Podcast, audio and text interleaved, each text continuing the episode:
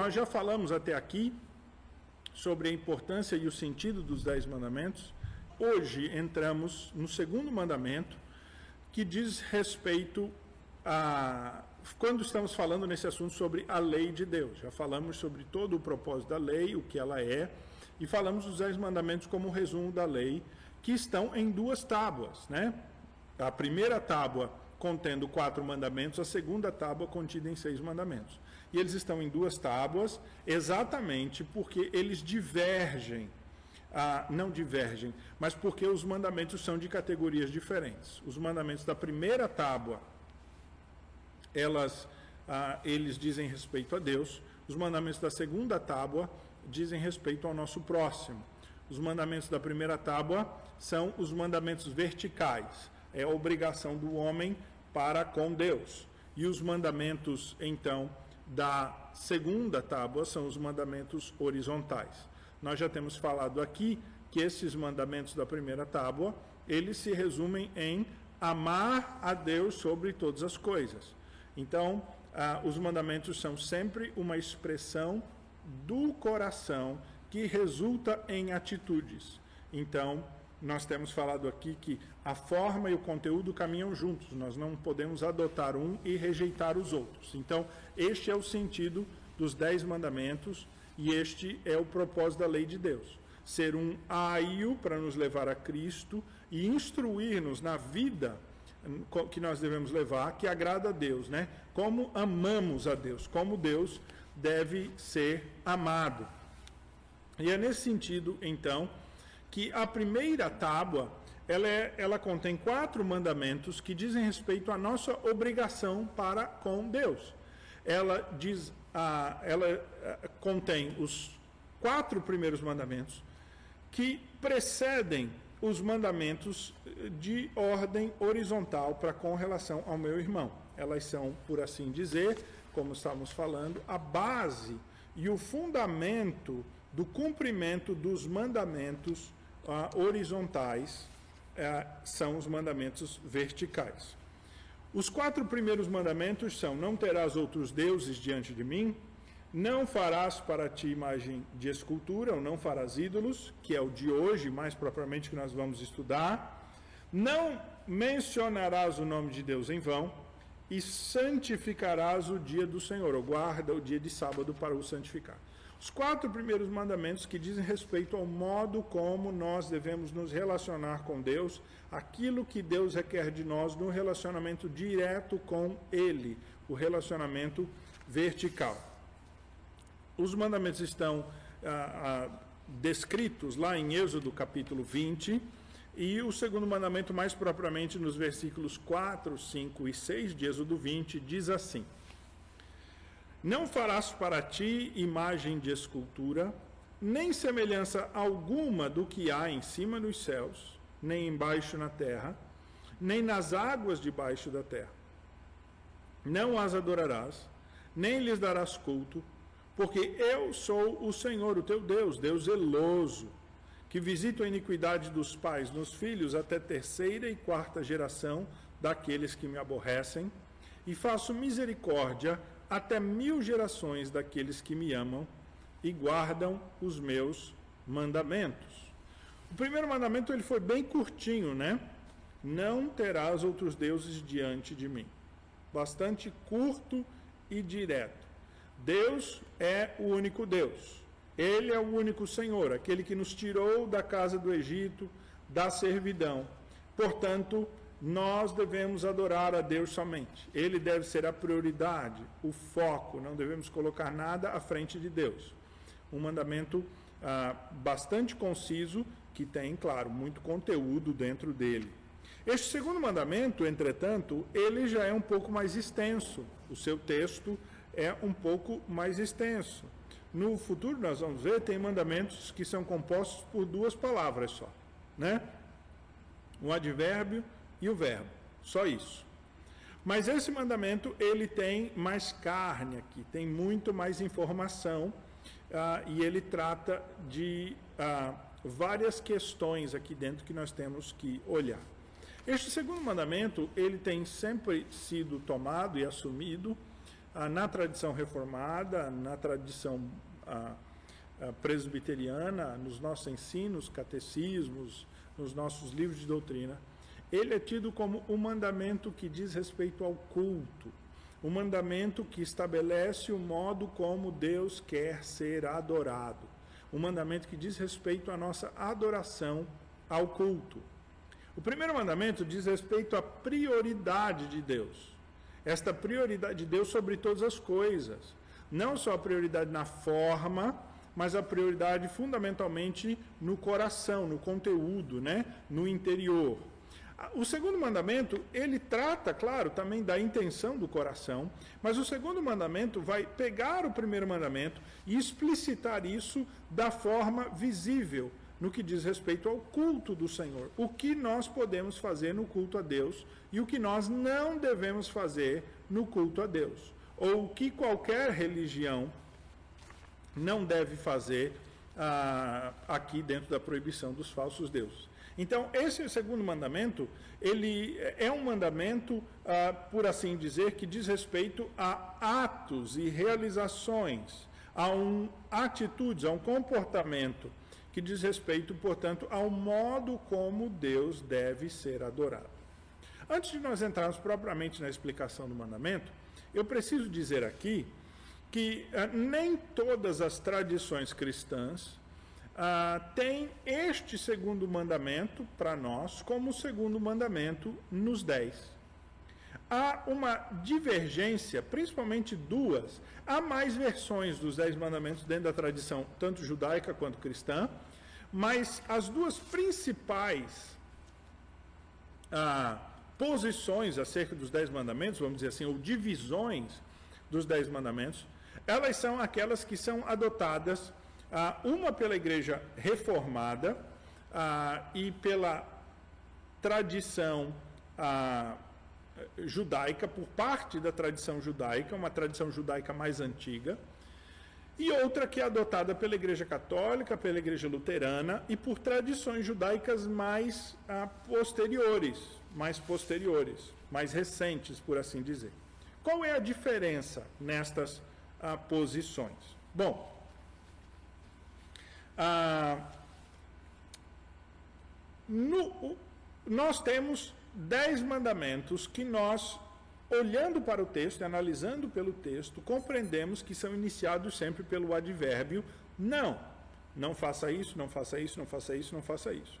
E nós dividimos então, ah, dentro do texto bíblico, o modo como nós compreendemos aqui ah, que o texto deve ser corretamente eh, dividido, é a sua introdução lá em Êxodo 20, quando o Senhor Deus anuncia quem Ele é. Eu sou o Senhor teu Deus que te tirei da terra do Egito, da casa da servidão. O primeiro mandamento no versículo 3. O segundo mandamento já começa no versículo 4. Se você olhar nas nossas Bíblias, inclusive, o, o, N aí que inicia o versículo, ele está em negrito, né? Ele está em negrito que é para marcar exatamente o novo mandamento.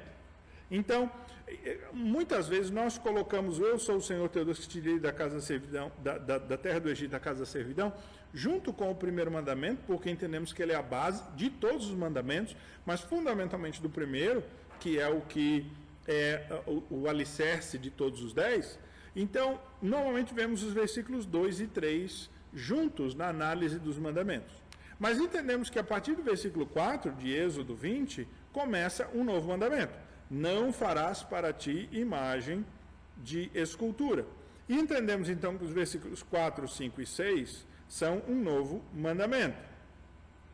Então, no versículo 7, inicia-se o terceiro mandamento: Não tomarás o nome do Senhor teu Deus em vão. O versículo 8 inicia o quarto mandamento, que não é um mandamento negativo, mas um mandamento positivo, ou seja, não é uma proibição, mas é uma ordenança de algo que deve ser feito, que é lembra-te do dia de sábado para o santificar. E este ah, quarto mandamento, ele vai os versículos 8, 9, 10 e 11. Depois, encerra-se a primeira tábua e começa-se a segunda tábua, no versículo 12, com um outro mandamento positivo. Não é um mandamento de proibição, mas uma ordenança de algo que deve ser feito. Versículo 12: Honra-se, honra o teu pai e a tua mãe. Depois vem aqueles mandamentos que eu falei curtos, de duas palavras. No versículo 13, o sexto, não matarás.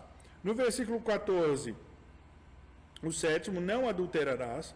No versículo 15, o oitavo mandamento, não furtarás. Aliás, permita-me dizer, eu sempre vivo trocando sétimo e oitavo, tá? É possível que em estudos anteriores eu tenha trocado sétimo e oitavo. Eu sempre faço essa confusão. Ah, e, e, e, pode ser que se você pegou esse erro, ou se você percebeu, é fruto disso. Eu vivo trocando esses dois mandamentos, a ordem deles aqui, sétimo e oitavo. Na minha cabeça, não sei porquê, mas eu sempre vivo, vivo trocando. Então, não ah, se escandalize se eu troquei ou, ou, trocarei no futuro. Então, eu normalmente faço isso. Ah, vem o nono mandamento no versículo 16: Não dirás falso testemunho. E o décimo mandamento no versículo 17: Não cobiçarás a casa do teu próximo. Certo? Então, como é que católicos, luteranos e ah, ah, maiormente eles têm feito a divisão dos mandamentos? Bom, eles têm incluído aquilo que para nós é o primeiro mandamento e o segundo mandamento, ou melhor, deixa eu apontar para cá o primeiro mandamento e o segundo mandamento, eles têm incluído os dois numa só coisa. Então, o primeiro mandamento, no catolicismo, também no luteranismo, é os versículos 3, 4, 5 e 6. Ou seja, não terás outros deuses diante de mim, e não farás para ti imagem de escultura, eles estão unidos num único mandamento. Então, aquilo que para nós é primeiro e segundo mandamento, no catolicismo é apenas o primeiro mandamento. Mas aí alguém pode dizer, pastor, mas aí ficam nove. Como é que. Ah, onde é que está o, o décimo mandamento, o mandamento extra? Bom, o que acontece é que os manuais católicos, ah, na verdade, isso já foi feito, não estou falando da Igreja Católica agora recente, nem algo novo. Isso é algo que já vem de milênios. O próprio Santo Agostinho, né, o pai, um dos pais da igreja mais importantes, ele dividia os mandamentos dessa maneira. É, ele foi um grande influenciador para que isso fosse dividido assim. Então, onde é que está o décimo mandamento? O versículo 17, se você olhar de Êxodo 20, ele diz assim: Não cobiçarás a casa do teu próximo, não cobiçarás a mulher do teu próximo. Você viu que tem dois nãos aí? Dois advérbios? Então, é aqui então que é feita a divisão, o corte de nono mandamento para décimo mandamento. Então, no catolicismo, ah, não há um mandamento explícito de fazer imagem de escultura, ele está incluído no primeiro mandamento, que é adorará somente a Deus, e o décimo mandamento, o nono e o décimo, são dois mandamentos sobre cobiça. Então, o nono mandamento seria: não cobiçarás. Ou seja, você não vai desejar nada, você não vai nutrir no seu coração esse desejo por algo que você não tem. E o décimo mandamento será: não cobiçarás a mulher do teu próximo. Seria a, a, a expressão maior desse mandamento é a, a expressão da cobiça daquilo que o próximo tem, de algo concreto. O nono mandamento seria uma expressão mais abstrata. Você não deve aspirar ser algo grande, cobiçar, né? Um cargo, uma posição, ser idolatrado ou algo assim. E o décimo mandamento seria uma coisa mais concreta, né? Você não deve cobiçar coisas, né? A mulher, o carro, a casa, o dinheiro do seu próximo. Mais propriamente aqui a questão do casamento e da mulher do próximo ou do cônjuge do próximo que é bastante enfatizado. Então, assim ficariam dez. Então, no catolicismo, também no luteranismo, o primeiro e o segundo mandamento estão unidos e o décimo mandamento para nós é quebrado em dois. E assim eles têm dez ah, mandamentos. Nós entendemos, irmãos, que essa divisão ela não é boa. Ela não é boa porque ela não faz jus ao sentido do texto. Não é isto que o texto eh, está dizendo. Com isso, por exemplo, a primeira tábua, ela ficaria com três mandamentos só. Isso não é problema, né? Podia ter dois, três, Deus podia resumir, ah, tanto que ele resume tudo em uma só. Mas há um desbalanço daquilo que foi inicialmente dado por Deus. Entendemos sim que os mandamentos da primeira tábua são quatro. Não terás outros deuses, não farás imagem de escultura, não tomarás o nome do Senhor teu Deus, e lembra-te do dia de sábado para o santificar. E que aquele segundo não, lá do versículo 17, não é um mandamento ah, extra ou um mandamento outro, mas ele é, na verdade, uma explicação daquilo que o Senhor Deus está dizendo ah, acerca do, do, do, do, cobiçar. Você pode ver ah, que o Senhor Deus, ah, no próprio versículo, ah, no próprio segundo mandamento, desculpa, que nós estamos tratando hoje, ele tem explicações adicionais. Ele diz assim, versículo 4: Não farás para ti imagem de escultura, tal e tudo mais. Versículo 5 ele diz: Não as adorarás, nem lhes darás culto. Então veja, tem um outro não aí. Mas nós não vamos quebrar o versículo 5 num novo mandamento. Porque entendemos que não as adorarás, ele está se referindo à imagem de escultura que é tratada no versículo 4, incluindo tudo numa coisa só. Então, ah, esta divisão, ela é primeiramente explicada ah, vamos dizer assim, exegeticamente, pela interpretação do texto e pela divisão do próprio texto. Então, para nós, os quatro primeiros mandamentos são: não terás outros deuses, não farás para ti imagem de escultura, não tomarás o nome de Deus em vão e guarda o dia de sábado.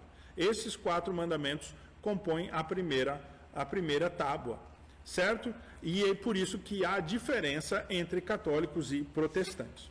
O catecismo da Igreja Católica justifica ah, ah, esse mandamento, né? Ah, ah, de fato, eh, entendendo que o primeiro mandamento trata de idolatria, então eles, eles incluem tudo ah, ah, explicando que este primeiro mandamento, de uma maneira geral, está falando de, a, desculpa, não idolatria, de politeísmo, de adorar outros deuses ou de ter outros deuses. Incluem aqui o ateísmo, incluem todo tipo de culto e religião. Então, justificam aqui que o Senhor Deus está proibindo que qualquer outro Deus, ou seja, a qualquer eh, divindade paralela a ele seja adorado. Não há outra divindade e nenhum culto pode ser prestado a outra divindade.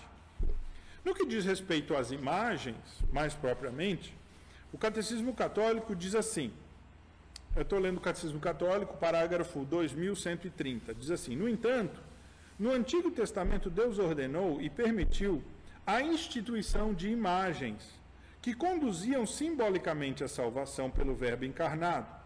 Por exemplo, a serpente de bronze, a arca da aliança e os querubins. Então, na compreensão católica, as imagens, elas já foram utilizadas no Antigo Testamento como ah, uma espécie de condução simbólica da salvação, como uma representação da salvação. E, ah, nesse caso, eles estão citando aquela serpente de bronze que foi ah, confeccionada né, e posta ah, no alto né, por, um, por uma vara, por um varão, eh, e todo aquele que olhasse para a serpente seria salvo e a arca da aliança como um símbolo da presença de Deus e a própria figura dos querubins que estavam em cima da arca, né? Foram esculpidas ah, em, em, em, metal e elas estavam sobre a arca. Ah, então, diz assim ainda o Catecismo Católico: com base no mistério do Verbo encarnado, o sétimo concílio ecumênico de Nicéia, no ano 787, justificou contra os iconoclastas o culto dos ícones, dons de Cristo e também dos de Maria, mãe de Deus, dos anjos e de todos os santos. Encarnado o Filho de Deus, inaugurou uma nova economia das imagens. O que, que eles estão dizendo?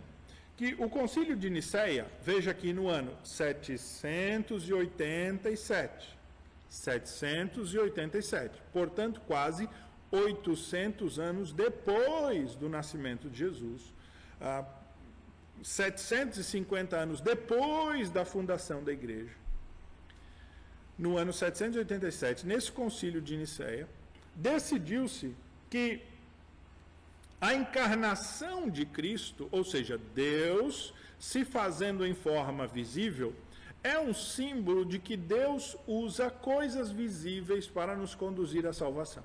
E que a igreja deveria então utilizar-se de símbolos visíveis, representativos, como meios para a condução. Continua o catecismo católico dizendo assim: o culto cristão das imagens não é contrário ao primeiro mandamento. Veja só, o culto cristão das imagens não é contrário ao primeiro mandamento. Entenda-se segundo mandamento para nós, mas eles dizem primeiro mandamento porque está no primeiro mandamento da ordem deles. Que proíbe os ídolos. Ou seja, o primeiro mandamento proíbe ídolos ou seja, uma imagem de um Deus que não existe. Entenda-se aqui isso. Com efeito, a honra prestada a uma imagem remonta ao modelo original. E quem venera uma imagem, venera nela a pessoa representada. A honra prestada às santas imagens é uma veneração respeitosa e não uma adoração que só a Deus se deve. Então veja, a justificativa no uso das imagens é que as imagens elas não são cultos, mas elas são uma veneração ah, daqueles que viveram uma vida santa e que servem para nós como um símbolo da salvação e estimulam a nossa fé na terra. Certo? Esse raciocínio, ele não é de todo ruim. Porque, de fato, a vida dos santos que viveram no passado servem como um exemplo para nós. O autor de Hebreus vai dizer que eles são uma nuvem de testemunhas. E que nós devemos olhar para essa nuvem de testemunhas, né? ele cita várias pessoas, pela fé fizeram isso, pela fé fizeram isso, pela fé fizeram. E a gente deve olhar para a fé dessas pessoas e a vida que elas tiveram, e, de fato, nos estimular a fé na vida presente. Ver as suas vitórias, as suas derrotas, as tribulações que passaram e, com isso, firmar e fortalecer a nossa fé no presente. Mas nós não precisamos isso ah, por meio de uma imagem visível. Nós não precisamos ter uma estatueta do fulano para eu saber que a história do fulano foi assim e ser um estímulo para mim. Agora, a questão fundamental da nossa divergência com o catolicismo, irmãos, no que diz respeito às imagens e às pessoas, vai muito além e o problema maior está na intercessão dos santos representados nas imagens. Veja, se o problema das imagens no catolicismo fosse esse, até esse ponto que nós estamos tratando aqui, se ele parasse nisso, ah, o, nós consideramos que, eu estou falando de minha palavra, o erro não seria tão grande. Agora, consideramos quando os santos representados nas imagens, eles são um meio de intercessão, você os usa como intercessores, aí um outro erro muito pior, muito mais danoso, ele é feito. Porque se alguém dissesse assim, não, essas imagens, elas são um exemplo, para eu ter uma forma visível de lembrar daqueles que viveram a sua fé e eu ser levado a Jesus Cristo como único intercessor. O problema é que as imagens, elas passam a ser ah, co-intercessores. Eles são chamados assim, co-intercessores, junto ao trono de Deus, ah, de modo que você vai se valer dos intercessores. E a, afirmação ah, mais, mais básica, né, mais simples, mais popular, justificativa disso, é que você ah, que o acesso né, a Jesus Cristo é um acesso muito ousado, né? que você, que nós protestantes somos muito ousados, muito arrogantes ao pretestarmos este acesso direto a Jesus Cristo ou ao Pai portanto, devemos nos valer dos meios, segundo a crença católica, que o próprio Deus estabeleceu, que são esses santos que já viveram e estão lá intercedendo por nós diante do trono, né? São aqueles que são vistos no Apocalipse diante do trono. Essa é a ideia. Entretanto, isto é uma quebra do princípio de que Jesus Cristo é o único intercessor, de que ele é o nosso advogado.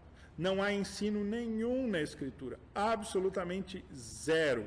É mera tradição da igreja. E claro que no catolicismo isso não faz diferença nenhuma, porque a Bíblia é apenas uma das fontes de autoridade. No catolicismo, a tradição da igreja é uma fonte de autoridade muito importante também, que vai juntar a Escritura e vai se juntar ao poder uh, eclesial da igreja como as três fontes de autoridade.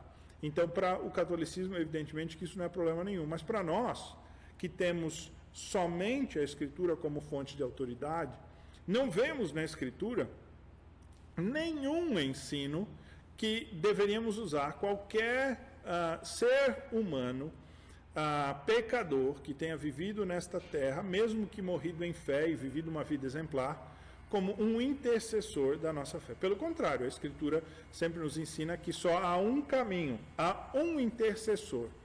E ele é intercessor junto ao Pai porque ele é Deus que viveu encarnado que viveu vida perfeita, que morreu e ressuscitou e conquistou com o seu sangue esse direito, né? E esta autoridade. E então ele diz que nós devemos pedir ao Pai em seu nome. O apóstolo João diz, né? Ah, filhinhos, não pequeis, todavia se pecar, temos advogado junto ao Pai. Ele é Jesus Cristo, o justo, que intercede por nós então nós clamamos ao Senhor Jesus. Esse é o ensino da Escritura. O autor de Hebreus diz que nós temos acesso direto à presença de Deus, que nós não precisamos de nada humano, nada terreno, nada material. Nós só precisamos de Jesus Cristo, pela fé, compreendendo a Escritura Sagrada, tendo fé no coração, nós podemos ter acesso direto ao Pai, à sala do trono. Comparecemos diante do trono de Deus. Isto não é arrogância, é ousadia espiritual, mas é ousadia pela fé. Então, irmãos, para fechar essa questão e a gente evoluir aqui no ensino desse mandamento, nós divergimos do catolicismo não necessariamente na feitura das imagens, mas muito mais no modo como as imagens são feitas. Agora, está claro para nós que não se deve haver nenhum tipo de imagem na nossa igreja e não devem ser feitas nem utilizadas nenhum tipo de imagens como auxílios para o culto a Deus nem tampouco como meios de ah, executarmos a nossa adoração a Deus. As imagens, elas não podem ser para nós um estímulo para a nossa fé. Por quê? Porque Deus não nos mandou fazer imagens como estímulos para a nossa fé. Ele nos mandou ensinar a Santa Escritura.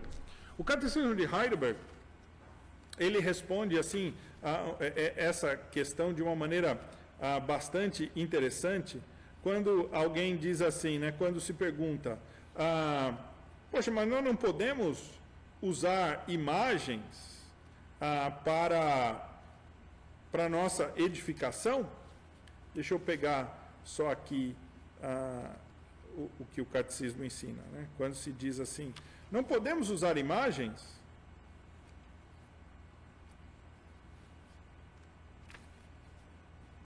Só um instantinho, irmãos.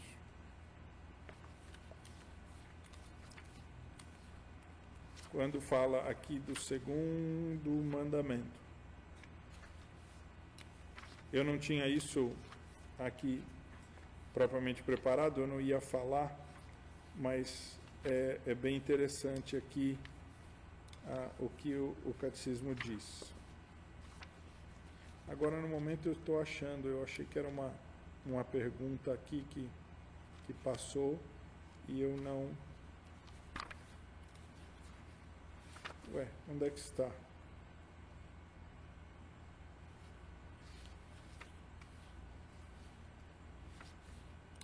Bom, de qualquer maneira, o que nós entendemos é que nós não precisamos de um auxílio ah, visível para exercitar a nossa fé, uma vez que nós temos o Espírito Santo e a palavra de Deus aqui ah, ah, tem a sua eficácia por meio do Espírito Santo e ela é tudo o que nós precisamos para a nossa instrução e tudo o que nós precisamos para a nossa edificação. Está aqui, achei. Desculpem aí a demora. Ele diz assim: ah, porque há uma afirmação no catolicismo de que as imagens elas são o livro dos ignorantes, né? As imagens servem como ajudadores, né? Pedagógicos para a fé daqueles que são iletrados ou que não têm conhecimento da teologia e tal e tudo mais. Bom, nós já resolvemos boa parte disso, publicando Bíblias, distribuindo Bíblias, publicando livros para que o povo não seja mais ignorante, possa estudar a palavra de Deus em casa e ter o conhecimento dela em casa. Mas aí a, o Cassino de Heidelberg, na pergunta 98, diz assim: Não podem ser toleradas as imagens nas igrejas como livros para ignorantes? Ou seja, não podemos utilizar então as imagens como um auxílio?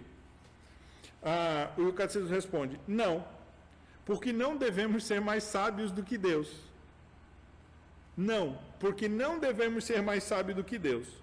Ele não quer ensinar o seu povo por meio de ídolos mudos, mas pela pregação viva de sua palavra.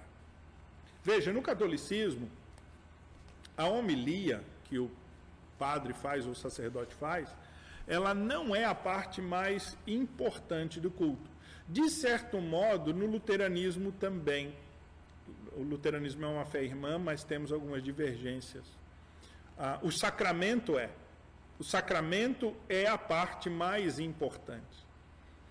O, no nosso culto, ah, todo ele é importante, evidentemente, mas o ápice do culto, o pináculo do culto é a pregação da palavra.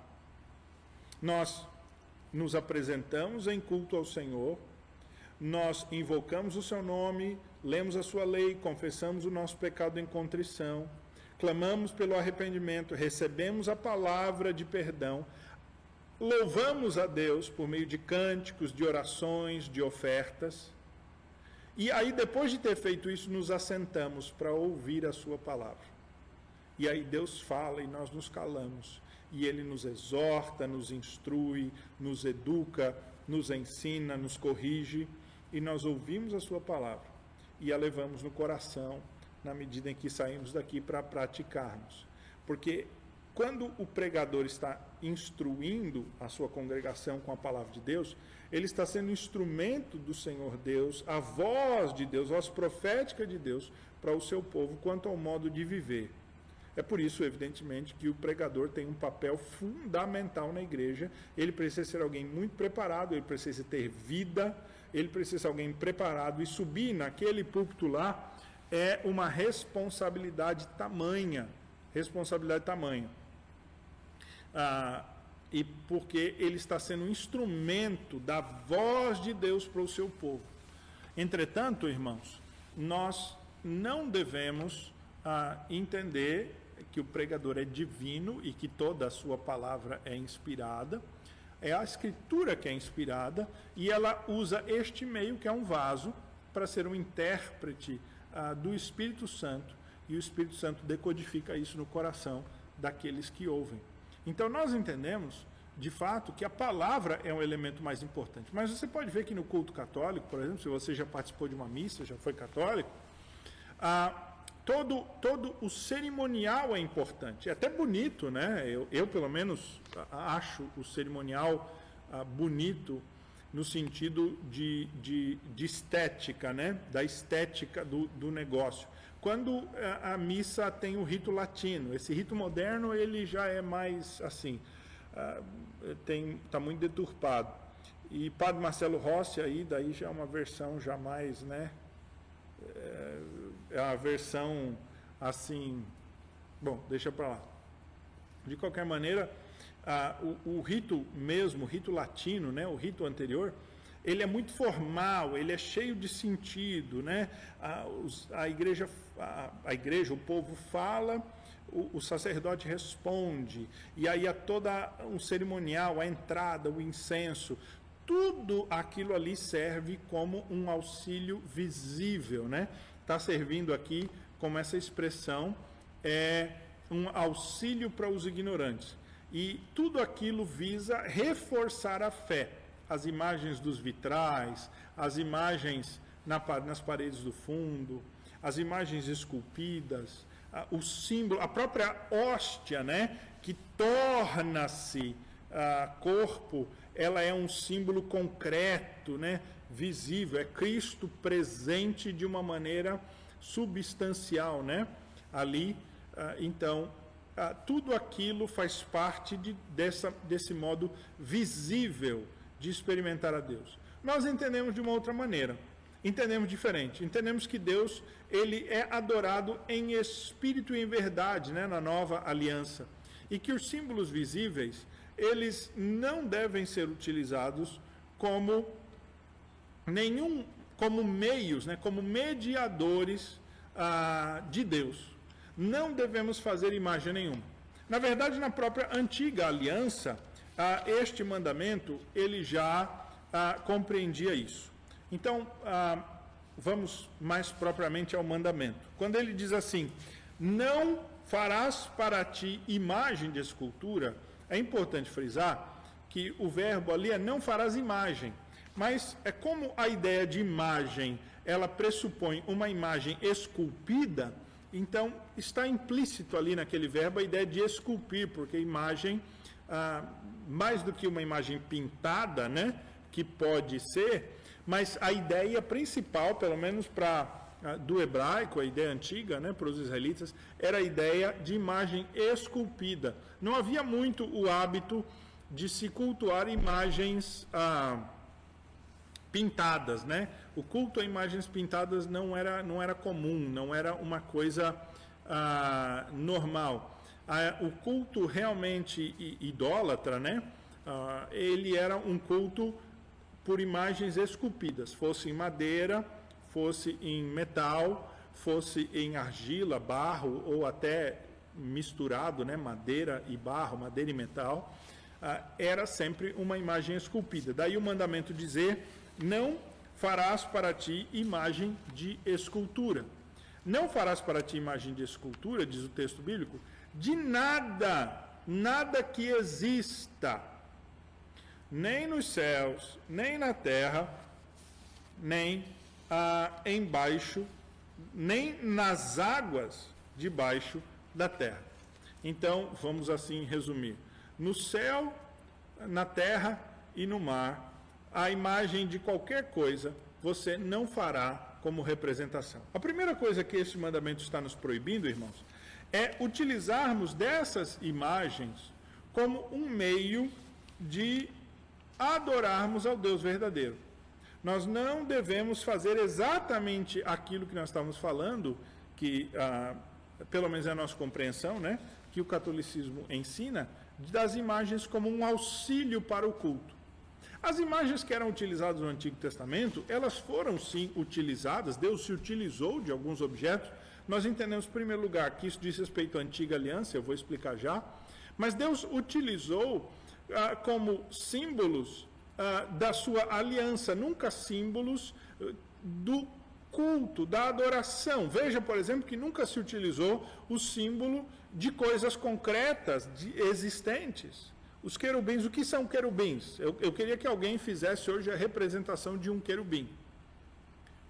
Deus deu a Bezaleel esta capacidade por meio do Espírito de moldar aquilo que é descrito como um querubim, que nós nem sabemos o que é, nós nem sabemos propriamente como é. Está descrito na Bíblia, mas não está descrito em, em detalhes e não é dito como ele é. Então, o seu formato foi algo extraordinário, como um símbolo dado por Deus.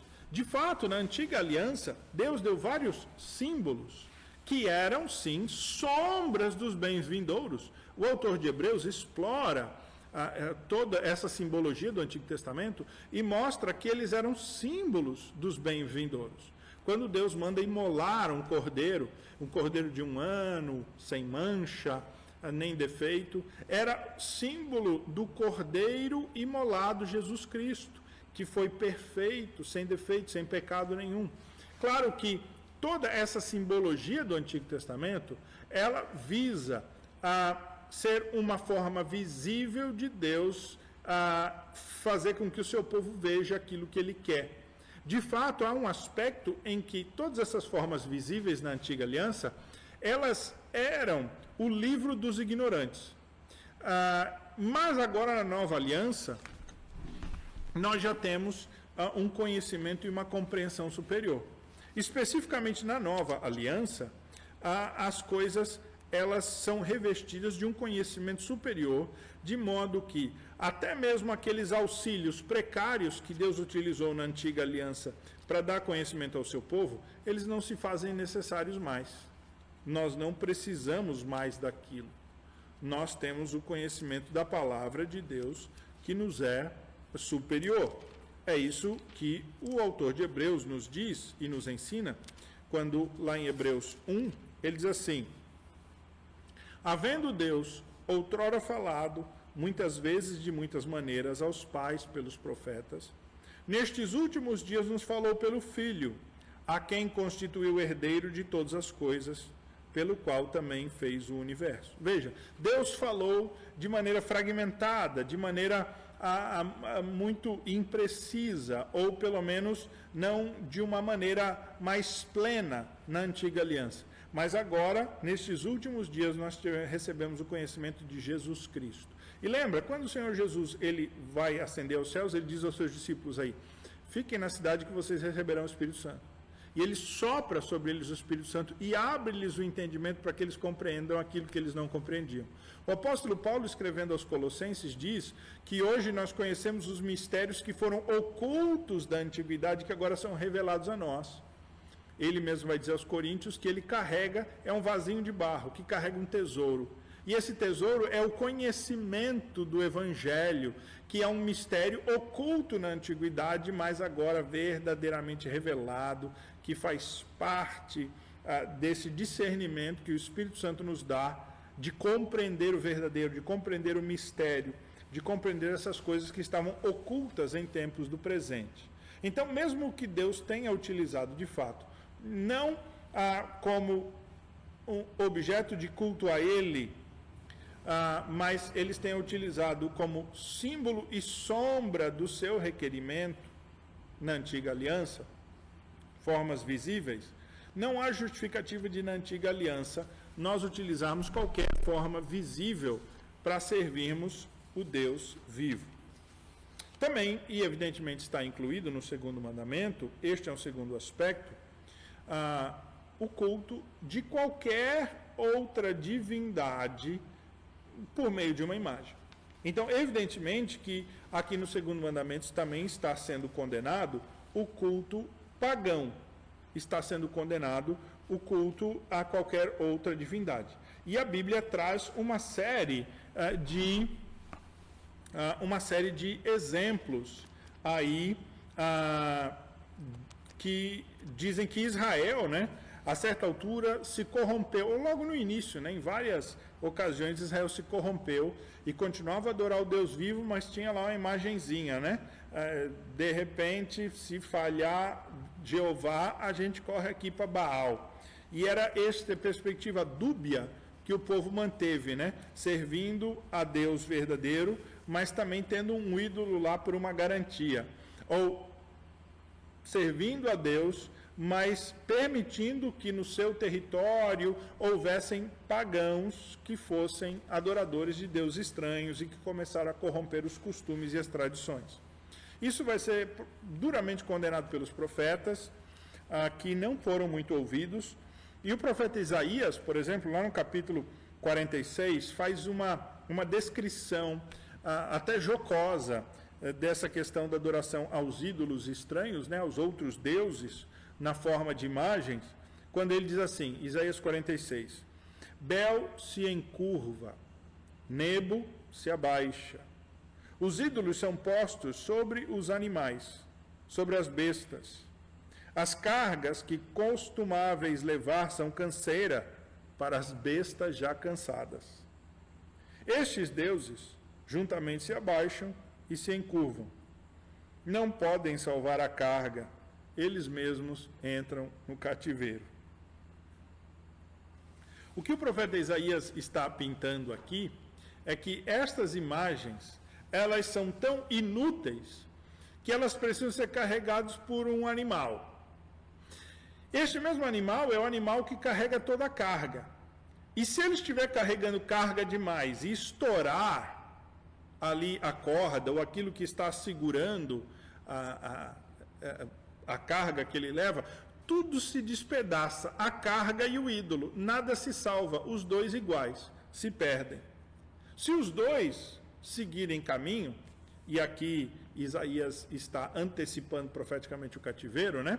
Como se o povo que foi levado para o cativeiro reunisse ali as últimas coisas de valor que tinha, colocasse na sua mala e carregasse consigo. E vamos dizer que eles, tão apegados a esses ídolos, julgassem que eles eram coisas de valor que deveriam levar, e, e, os ídolos entrariam em cativeiro também. Veja, olha, vai você e o seu ídolo para o cativeiro, vão junto. Ele diz: Ouvi-me, ó casa de Jacó, e todo o restante, ó casa de Israel. Vós, a quem desde o nascimento carrego e os levo nos braços, desde o ventre materno. Ele veja, olha, eu não preciso ser carregado, não. É, vocês não precisam me esculpir. Num texto anterior, o Senhor Deus, ah, por meio do profeta, também pinta uma outra imagem de um homem que vai lá no monte, corta uma madeira, traz parte dessa madeira ele usa para aquecer a sua casa, para fazer comida, e outra parte dessa madeira, desse tronco, dessa árvore, ele corta, ele esculpe, ele faz um ídolo, ele prepara. Ele esculpiu esse ídolo na sua cabeça, da sua imagem, como ele acha que deve ser. E após então, ele que subiu no monte, cortou a árvore, trouxe, até usou parte para de um modo bastante utilitarista para o seu uso pessoal. Ele faz agora a imagem, ele agora pinta, prepara, aí põe num altar, e agora, a partir daquele momento, ele que manipulou aquele pedaço de madeira até então, e foi responsável por tudo até então, ele agora se coloca numa posição abaixo dele e se prostra e adora este pedaço de madeira que ele mesmo fez, apontando assim a tolice eh, da idolatria. Deus se coloca aqui como aquele Deus que não precisa de nada, mas que tudo dá. Aquilo que Deus exige de nós, irmãos, não é porque Deus precise de algo, não. É porque eh, o Senhor Deus vai usar isso de alguma maneira para o benefício da sua obra, ou porque o Senhor Deus está nos testando em fidelidade não porque o Senhor Deus precise de algo, ah, e nem tampouco porque ele vai ah, ser aumentado, acrescido por qualquer coisa que nós possamos ah, dar a ele. Então, este segundo mandamento, ele é um mandamento do modo como nós devemos adorar a Deus e cultuar a Deus, e de uma maneira mais profunda, partindo aqui para o fim, para a nossa conclusão, o que esse segundo mandamento quer dizer, irmãos, é que nós não podemos nunca, nunca, em nenhuma maneira, entender que o nosso culto a Deus ele pode ser mediado pela forma ou formato que nós utilizamos. Ou seja, se nós utilizarmos uma letra de uma música belíssima, bem composta, uma letra bíblica, eh, tocada por alguém de grande qualidade instrumental, isso não faz com que esta música seja culto a Deus. O que faz com que esta música seja culto a Deus não é a sua forma, mas o modo como ela é utilizada, a ocasião, o momento e o espírito daquele que o faz. Isso não quer dizer, irmãos, que nós, protestantes, devemos não prestar atenção com a forma nenhuma, né? E normalmente nós, por conta disso, nós não damos muito valor aos nossos prédios, à, decoração, ao entorno. A gente se descuida um pouco nisso e porque para nós nós não atribuímos valor, né, ah, nesse sentido a isso. Entretanto, irmãos, ah, a, a questão fundamental é que, por melhor que algo seja feito, ah, o espírito da adoração não reside, ah, o, o, o, a adoração em si não reside na forma, mas no conteúdo. É claro que o conteúdo tem que ser expresso por uma forma. E se alguém utilizar uma música péssima de letra errada, também não estará adorando a Deus. Não dá para usar uma música pagã no culto, porque ela não foi composta para isso. Mesmo que eu tenha o propósito de adorar a Deus e no meu coração seja propósito seja adorar a Deus, mas eu use uma música pagã, vamos cantar, vamos pensar aqui, né? Jesus Cristo, Jesus Cristo, Jesus Cristo, eu estou aqui. A música, eu acho que é do Roberto Carlos, né? Não tenho certeza. Ah, Jesus Cristo, pastor. Ah, vamos botar no culto ali. Ué, essa música, ela não compreende a nossa fé. Ah, mas quando eu cantar, eu vou estar pensando no Jesus Cristo verdadeiro. Não, a forma, o modo de ser apresentado, a tipo da música, a letra, o ambiente de culto, a ocasião, isso tudo reflete o como nós devemos fazer. Lembre-se do apóstolo Paulo, que critica lá os coríntios pela bagunça que eles faziam no culto e diz tudo, porém, seja feito com os irmãos devem lembrar, né, as duas expressões, as duas palavrinhas: ordem e decência. Então, de fato, a forma ela é importante. Não vamos deixar para lá, fazer de qualquer jeito ou usar qualquer coisa. Alguns ritmos, eles não cabem, irmãos, no culto a Deus, porque eles são ritmos que foram compostos num contexto não de culto a Deus, mas de culto pagão, que foram feitos para servir a entidades espirituais de outras religiões, ou que foram compostos com base em outras religiões. Esse é o caso do reggae, por exemplo. O reggae é da religião Cristafari, da religião Rastafari, melhor dizendo, desculpa, Cristafari é uma banda de reggae cristã, mas o reggae é uma música religiosa. Sim, o reggae é uma música religiosa. Se você for olhar na, na, na origem, na tradição, na história, Bob Marley não se entendia como um cantor pop ele se entendia como um evangelista que estava popularizando a crença no seu Deus, Já. A mesma coisa ah, aí o, o, o, a, a percussão e alguns ritmos que vêm daquela origem de percussão ah, dos cultos afro. A conexão que eles têm, a ligação que eles têm. Não devemos utilizá-los no culto porque eles remetem a outra coisa. Não são sagrados, não são santos. O que é santo? Separado, distinto, destacado. Não cabem, não devem ser utilizados. Assim como não devemos utilizar nenhuma música secular. Pode ser assim a, Mozart. Era um compositor cristão, compôs até alguma coisa de música sacra, mas não toda ela sacra. Beethoven, não Bar já é outra coisa, já compôs no contexto de culto sacro, mas aí isso é outro assunto. Não devemos utilizar nada, irmãos, que não seja feito apenas para o culto a Deus. Devemos nos preocupar com a forma. Agora, fundamentalmente, para voltar ao ponto, a adoração é o conteúdo, é o fazer em espírito e em verdade por meio de Jesus Cristo, com o auxílio do Espírito Santo. É assim que Deus quer ser adorado. Nós não devemos inventar, como diz o Catecismo de Heidelberg. A gente não deve inventar. Deus, ele não especificou para nós, por exemplo, uma liturgia de culto. Nem quantas músicas, orações, como deve ser a ordem, se deve incluir isso, se deve incluir aquilo, o que, que deve incluir. Essas minúcias Deus não, Deus não explicitou. Acho até que Deus o fez para a gente não tornar legalista. E Ele nos deu a liberdade. E nós temos a liberdade de definir essa ordem aí, quantidade de músicas, quantidade de orações, como fazemos no culto ao Senhor dentro do nosso contexto, seja ele um culto doméstico, seja ele um culto pessoal, seja ele um culto comunitário. Entretanto, nós não devemos nos valer de nenhuma forma indevida para cultuar a Deus. É isso que o segundo mandamento condena.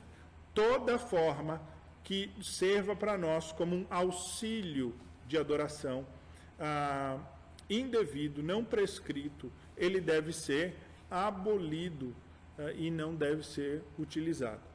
Que, que Deus nos permite usar na adoração, então, pastor? Ele nos permite utilizar a leitura da Sua palavra, as orações, os cânticos, os juramentos e votos, como casamento, por exemplo, e os sacramentos. Estes são os elementos que compõem aquilo que pode fazer parte do nosso culto. Por quê? Porque são elementos que estão na Escritura. A ordem entre eles, como nós vamos incluir e tudo mais, nós vamos ter que fazer um juízo, né? Claro, e esse juízo vai ser temporal, porque há vários aspectos temporais, como, por exemplo, música. Mas nós temos que ter sempre discernimento de fazer com ordem e decência, de fazermos utilizando de coisas santas que foram feitas e compostas somente para o culto a Deus, e nós devemos compreender que a eficácia não está na forma. A forma precisa ser correta, mas a eficácia está no conteúdo. E é isso que o segundo mandamento nos ensina, quando ele diz: Não farás para ti imagem de escultura. Há uma última parte do mandamento, irmãos, que é a bênção que Deus traz sobre pais e filhos. E eu vou só fechar nisso rapidamente, porque eu não quero deixar de fora, mas não vou entrar. Diz assim: Deus amaldiçoa, né? Terceira e quarta geração. E Deus abençoa até mil. É maldição hereditária, pastor? Não. Aqui está dizendo que um pai idólatra influenciará o seu filho idólatra, que provavelmente influenciará o neto uh, idólatra. Isso será um mal grande, porque idolatria é um mal que começa no coração dos pais e que contamina os filhos. Mas o mais importante é perceber que Deus ele, ele, ele tem misericórdia até mil gerações. A ideia é se Deus amaldiçoa até três, porque a ideia é disso mesmo, né? Do avô, o pai, o neto, o avô, né? o, o pai, o filho e o seu neto, as três gerações aqui. A, a, a, ênfase do texto bíblico é que Deus ele tem bênção para dar de uma maneira abundante. Até mil gerações Deus abençoará. Até mil gerações. E a ideia aqui não é literal, não, que a maldição vai literalmente de três gerações e a maldição vai literalmente de mil. A ideia é de que o idólatra, ele condenará o seu lar. A idolatria é um mal que se alastra, é, é incrível. Alguém que cresceu num lar idólatra vai crescer carregado uh, de um ensino ruim que pode ser danoso para o resto da sua vida e pode chegar até outras gerações. A idolatria, o culto falso a Deus, o culto errado a Deus, ele é algo pernicioso e terrível que influencia as famílias. Agora, aquele que busca ao Senhor achará sempre misericórdia e Deus o abençoará de modo infinito, até mil gerações, porque a graça de Deus, ela é super abundante. Mesmo onde abunda pecado, onde há muito pecado, há muito mais graça. Deus trará graça sobre famílias, e ele quebrará ciclos de pecados, e ele abençoará lares daqueles que buscam ao Senhor e o adoram da maneira correta. Ok, irmãos? Este então é o segundo mandamento concluímos assim no dia de hoje e nós vamos fazê-lo por meio de uma oração. Ok? Vamos orar. Pai bendito, nós pedimos a tua graça e a tua bondade para que nós consigamos cumprir o segundo mandamento de uma maneira, eh, de forma correta, ó Deus. Que o nosso culto seja um culto prestado em espírito e em verdade, mas na forma que agrada ao Senhor. Dá-nos, ó Deus, esta percepção em tempos em que o culto do Senhor está tão distorcido, em que culto virou show, ou virou, ó Deus, sessão de terapia, em tempos, ó Deus, em que todo tipo de objetos e formas condenáveis estão sendo utilizadas para entreter pessoas ou atrair pessoas. Ajuda-nos, ó Deus, a permanecermos firmes na tua palavra e a não nos valermos de nada disso, ó Deus, porque, ah, porque sabemos que a tua palavra ela é viva e eficaz e só ela é necessária, ó Deus, para nossa instrução. Não precisamos, ó Deus, de livros visíveis, de imagens, nem de nenhuma forma, mas somos edificados na tua palavra pelo Santo Espírito. Assim cremos, assim te pedimos. Assim, ó Pai, usa estes meios eletrônicos nesses dias para continuar edificando a tua igreja na tua palavra e para continuar instruindo a igreja na tua palavra e firmando ao Deus. Assim eu clamo, no nome do Senhor Jesus Cristo, quem oramos. Amém.